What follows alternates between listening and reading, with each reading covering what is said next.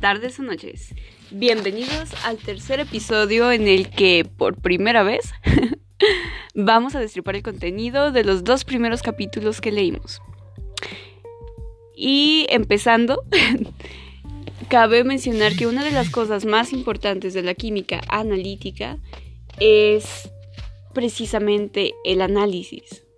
Dejando de lado que es una ciencia química, cabe resaltar en, ahora sí que si lo estuviéramos escribiendo en letras negritas y mayúsculas, la palabra analítica. Y es que es en esta donde se encuentra toda la definición de la materia en sí.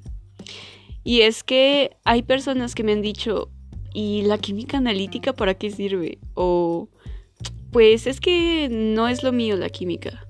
Pero realmente, de todas las materias a nivel universidad, a pesar de que tengan un nombre muy específico y general, qué sé yo, hay una amplia gama de beneficios que puedes obtener de ellas. Y precisamente el contenido de este podcast, aunque ya hemos especificado que va a ser volátil y cambiante, porque más que un área específica determinada es un tipo de blog, digamos que sirve para que encuentres el beneficio que puedes hallar de todas esas materias que en la primaria solíamos decir, ¿y eso para qué me va a servir en la vida?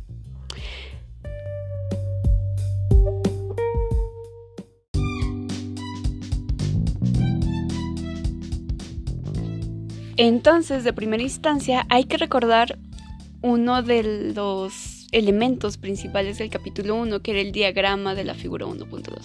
Recuerden que en este diagrama nos mostraba los pasos del análisis cuantitativo y en estos pasos hay un número de rutas posibles a lo largo. Entonces, es una de las mejores formas de encontrar la aplicación de la química analítica en la vida cotidiana.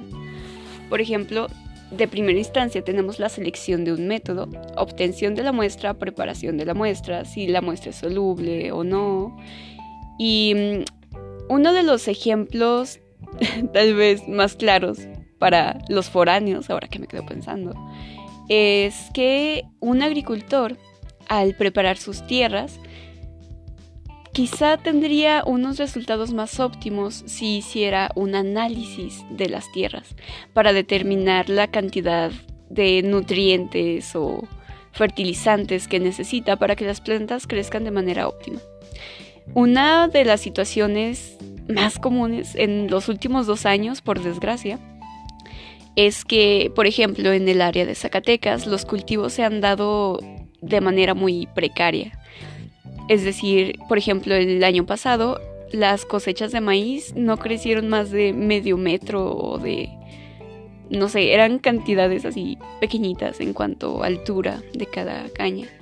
Y tal vez en este punto de la situación ya sea necesario hacer un análisis de química de la tierra o análisis del clima para determinar qué es lo que le hace falta a esa tierra para que las plantas puedan crecer mejor.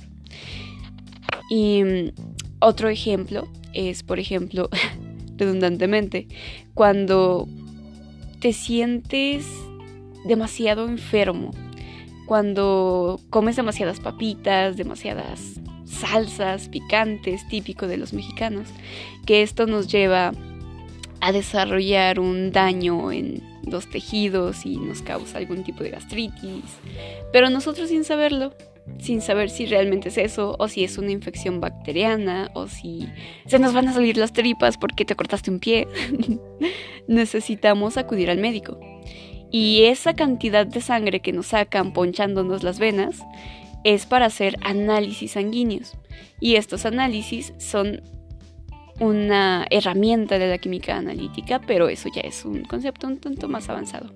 Pero es para tener más en claro la función de la química analítica que en sí es el análisis, la medición y la cuantificación de las muestras.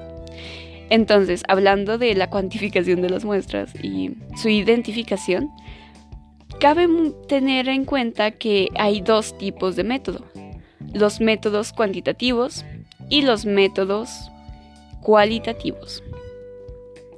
Aunque aquí surge una duda que tal vez ustedes pudieran dejarme claro.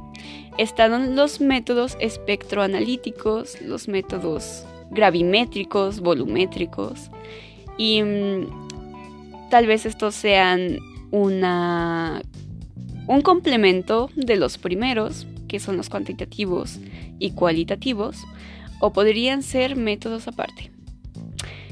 Entonces aquí vamos a destripar estos párrafos del libro para que nos quede más claro este concepto, porque la duda que le sale a uno puede salirle a varios, ¿no?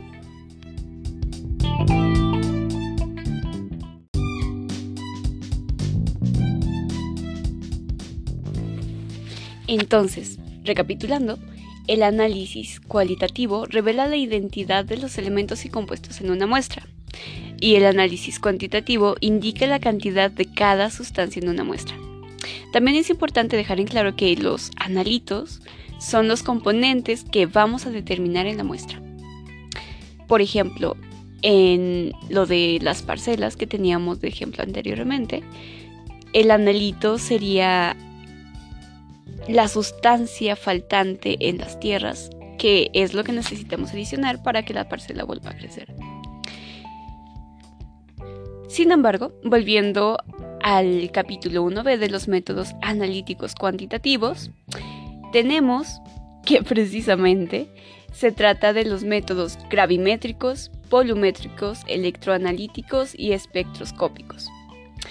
Y pues son los resultados de un análisis cuantitativo típico que se calculan a partir de dos medidas. La primera es el masa o el volumen y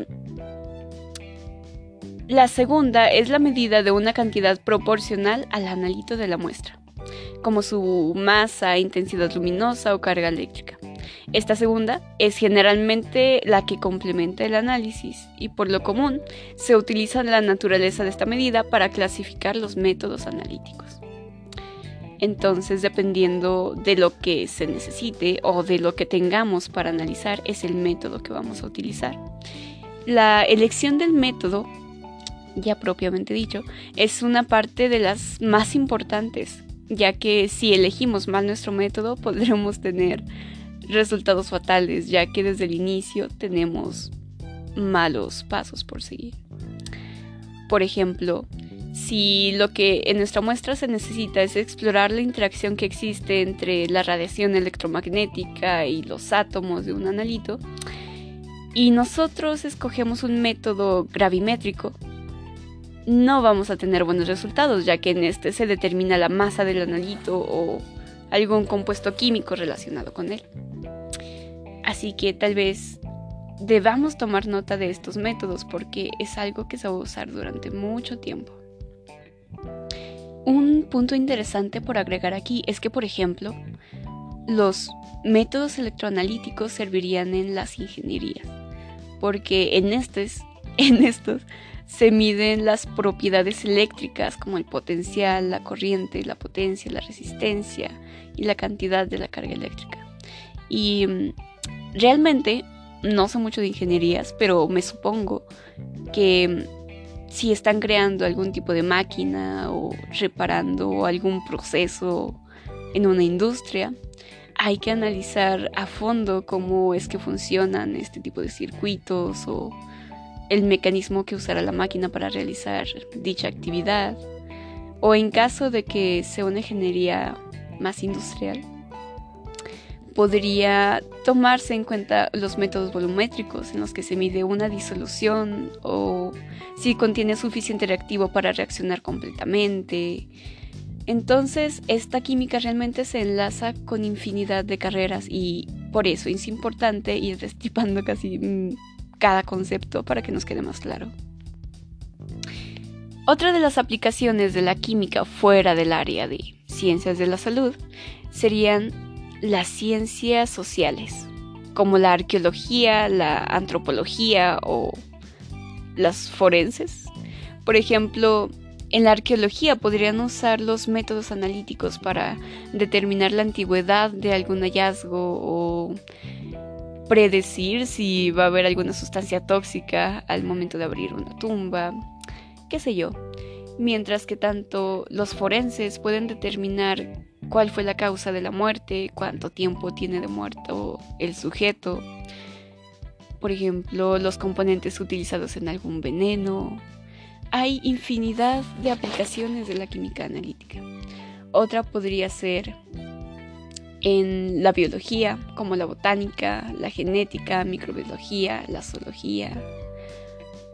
En la agricultura, que es uno de los primeros ejemplos que pusimos, se usaría en la agronomía, horticultura, ciencias de los alimentos, ciencias de cultivos, ciencias de la tierra. Pero también es importante para otro tipo de ramas, por ejemplo, las ciencias ambientales, en las cuales se apliquen la ecología, la meteorología o la oceanografía. Y es que es importante conocer el mundo que nos rodea para poder predecir o evitar catástrofes, acontecimientos y demás situaciones.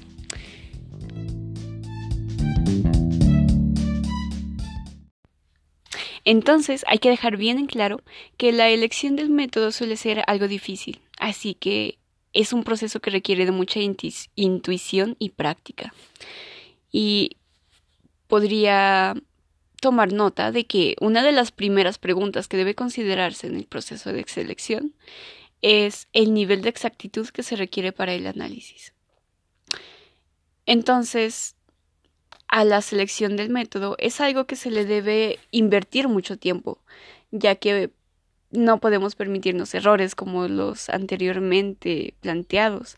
Y es que a veces corre en tus manos la salud de personas o incluso del planeta. Así que es una decisión difícil de tomar a la que se le deben tener algunas consideraciones. Alguna de las consideraciones estaría relacionada con los aspectos económicos, y es que, por ejemplo, si seleccionas demasiadas muestras, te va a salir muy caro, porque necesitas más reactivos para analizarlas, más tiempo, mm, no sé, infinidad de aspectos.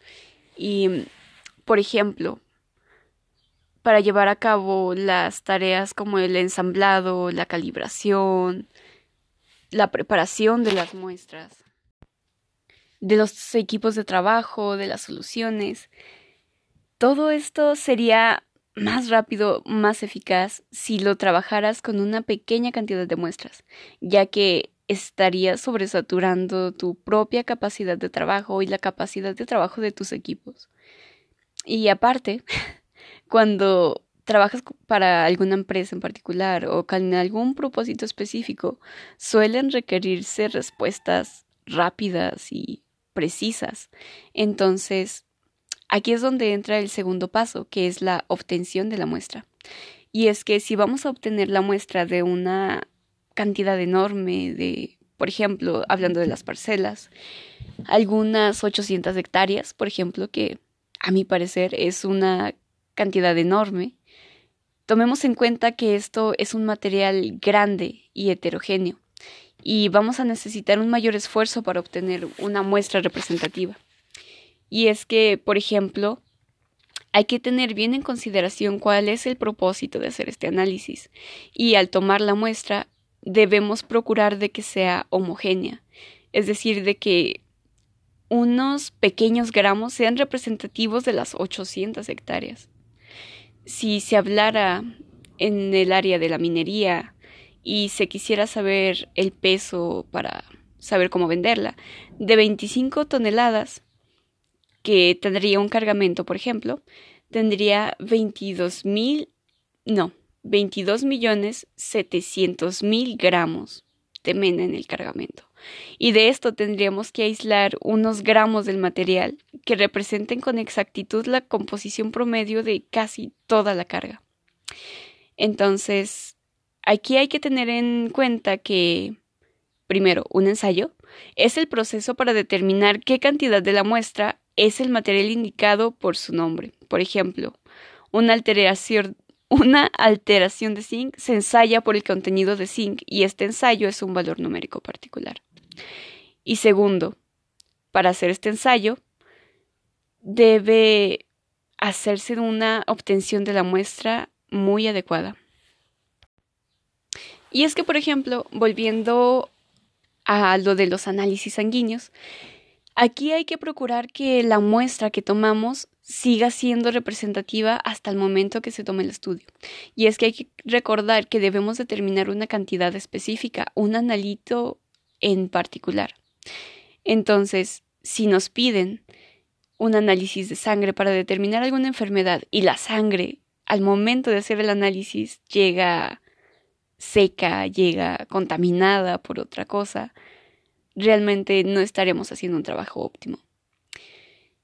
Entonces, también aquí es importante procurar mantener en óptimas condiciones nuestra sustancia y procurar que el muestreo, a pesar de que es uno de los pasos más difíciles del análisis y la mayor fuente de errores, tenga una confiabilidad de los resultados finales. Y mm, obteniendo esto, el proceso analítico nunca será más alta que la del muestreo.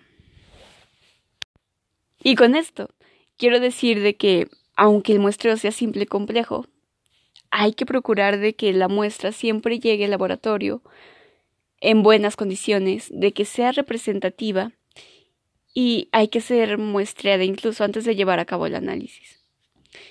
Pues hay que evitar la mayor fuente de errores analíticos y esto nos dará unos resultados más confiables y exactos.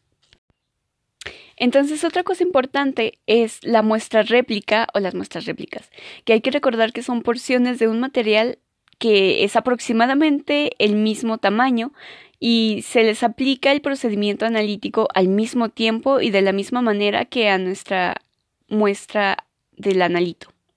Entonces, en cuanto a la preparación de las muestras, tenemos la preparación de una muestra de laboratorio, la preparación de disoluciones como los cambios físicos o químicos y después de eso seguiríamos con la eliminación de interferencias. Pero, ¿qué es una muestra de laboratorio?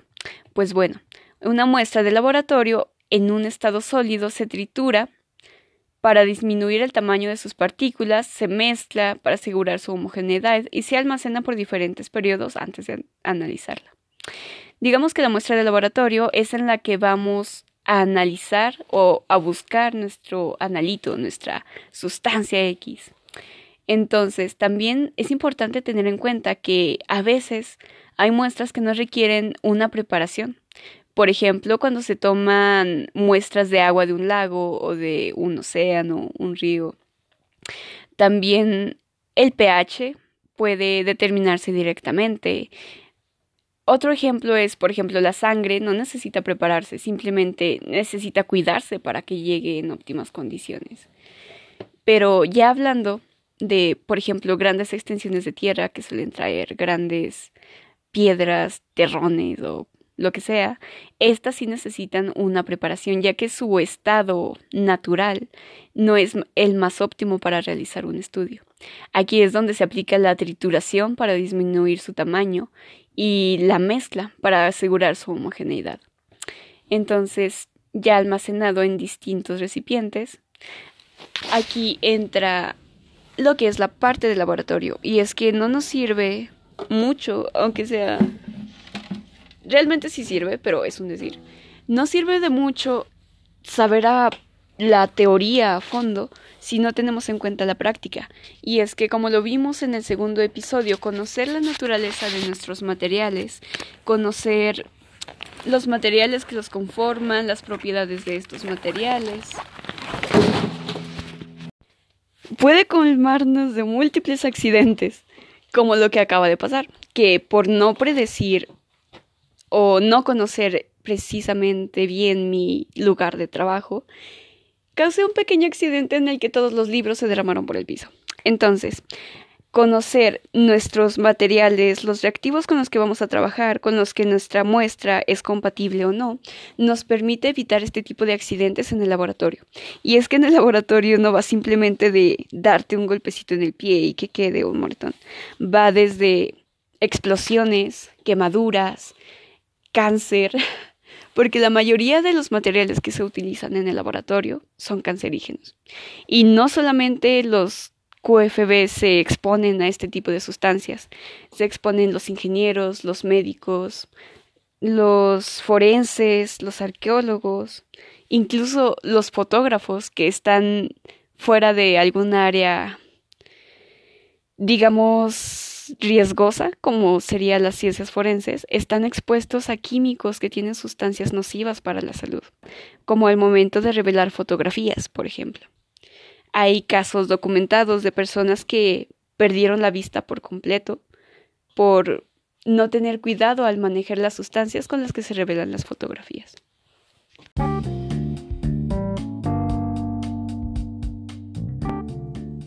Entonces podríamos resumir los primeros dos capítulos con los objetivos de que necesitamos conocer las generalidades del trabajo de laboratorio de química analítica, las normas de seguridad más importantes, la clasificación de residuos, también conocer la nomenclatura de los reactivos químicos, conocer el material más utilizado, los principales procesos y conceptos de la química analítica, como ya lo estábamos desglosando con la selección de muestra, el método y pues que son unos de los más importantes. Una de las características de el manejo de los residuos es que los residuos peligrosos en cualquier estado físico por sus características corrosivas, reactivas, explosivas, etc., y por su forma de manejo pueden representar riesgos para cualquier equilibrio ecológico, ambiental y de salud en general. Entonces, es muy importante identificarlos, ya que estos los podemos encontrar en la norma 052, que creo, si mal no recuerdo, fue expedida en el 2005 que nos ayuda a clasificar estos tipos de reactivos y cómo manejarlos. Por ejemplo, existen los corrosivos, reactivo, explosivo, tóxico ambiental, inflamable y biológico infeccioso. Entonces los corrosivos, por lo general, son líquidos acuosos con un pH menor a 2.0 o mayor o igual a 12. Cuando es mayor a 12 es sólido, que cuando se mezcla con agua presenta un pH menor o igual a 2 o mayor o igual a 12. Entonces, este tipo de reactivos es capaz de corroer el acero al carbón, entonces es muy muy peligroso. Y tiene una velocidad de 6.35 milímetros o más por, por año. Y la temperatura recomendada eh, según el procedimiento que se establece en la norma correspondiente. Los reactivos suelen entrar en acción en contacto con el aire, se inflaman en un tiempo menor a 5 minutos y sin que exista una fuente externa de ignición. Entonces generan gases inflamables y mm, estos por lo general cuando reaccionan en contacto con el agua, lo hacen espontáneamente, de forma exagerada. Luego tenemos los explosivos, que estos, su reacción o descomposición detonante explosiva se presenta en, en, presencia de una fuente de energía o si es calentado un poquito vas a tener una explosión. Su identificación de las características debe estar basada en el conocimiento del origen y composición de los residuos. Por otro lado, los tóxicos ambientales se manejan por la norma 053 y esta contiene cualquiera de los constituyentes tóxicos listados en la tabla 2 de la norma, en el que una concentración mayor a los límites ahí señalados se considera tóxico ambiental y causaría unos grandes daños ecológicos, ambientales, como pérdidas de ecosistemas, entre muchas otras. Luego los inflamables, por lo general, tienen un punto de inflamación inferior a 60 grados centígrados. Entonces, un porcentaje un porcentaje de alcoholes está excluido en esto. Y es que por lo general todo lo que entre por fricción o contacto con el fuego, calor, absorción, cambios espontáneos puede generar, generar un incendio. En cuanto a los cambios biológicos, estos se manejan respecto a lo que establece la norma 087 y es importante conocer el origen de nuestros reactivos para poder predecir cuál es el daño que van a causar, si serán mutaciones o una intoxicación. Y es que, a pesar de todo, estas reglas existen para crear un equilibrio y también hay que tener en cuenta los estándares éticos al trabajar con este tipo de sustancias. Entonces, por otro lado, en cuanto al material de laboratorio, tiene algunas características muy específicas, por ejemplo los matraces de vidrio. El vidrio suele ser resistente a altas temperaturas y maltratos, lo que ayuda a reducir los riesgos que se corren en el laboratorio, que en gran parte son por explosiones y que el material sale disparado, entonces de los pequeños trocitos de vidrio lastiman. Por lo que hay que procurar usar la vestimenta adecuada como zapatos cerrados, un pantalón, bata de laboratorio, en caso de que el material genere gases tóxicos, un cubrebocas, gafas de protección y guantes. Y entonces, ya tomando todo esto en cuenta, y teniendo nuestra muestra previamente preparada, sigue la eliminación de interferencias. Y es que una vez que se tiene la muestra en disolución y que se ha convertido el analito a una forma adecuada para ser medido, tenemos que eliminar todas las sustancias de la muestra que interfieren en las mediciones. Hay pocas propiedades físicas o químicas importantes en el análisis químico y es que cuando hay interferencias o interferentes baja la calidad del análisis y por lo tanto de los resultados. Las propiedades que se miden se caracterizan, son características de un grupo de elementos o compuestos.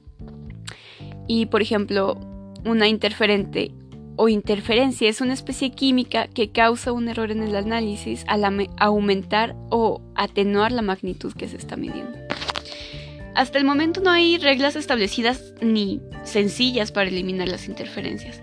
Entonces este problema puede ser un aspecto demandante dentro del análisis. Mientras tanto, la calibración y medición de la concentración podríamos decir que es el conjunto de todos los componentes en la muestra que contiene un analito.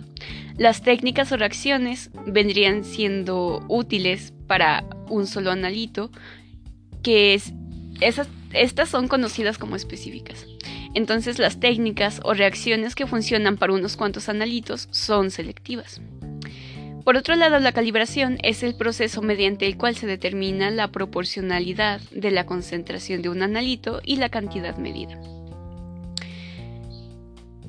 De manera ideal, la medición de una propiedad dada es directamente proporcional a la concentración del analito. Entonces, recordando la fórmula, C minúscula A mayúscula igual a R de X, donde R es una constante de proporcionalidad con algunas pocas excepciones, los métodos analíticos requieren de determinar de forma empírica con R, con estándares químicos para los cuales CA se conoce.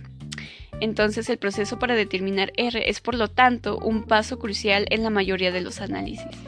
Y este proceso se conoce como calibración. Mientras que en el cálculo de los resultados se basan tanto sobre los resultados experimentales de los datos recolectados en la etapa de medición, como sobre las características de los instrumentos de medición y este, estequiometría de la reacción analítica. Esto se va a analizar en capítulos posteriores que vamos a ir revisando en este mismo podcast. Entonces, por otro lado, la evaluación de los resultados mediante la estimación de su confiabilidad digamos que el experimentador debe provocar alguna medida de incertidumbre asociada con el cálculo y debe procurar que los datos tengan validez. Esto también se va a revisar más a fondo en los próximos capítulos 5, 6 y 7. Entonces, es contenido de otro capítulo de Destripar.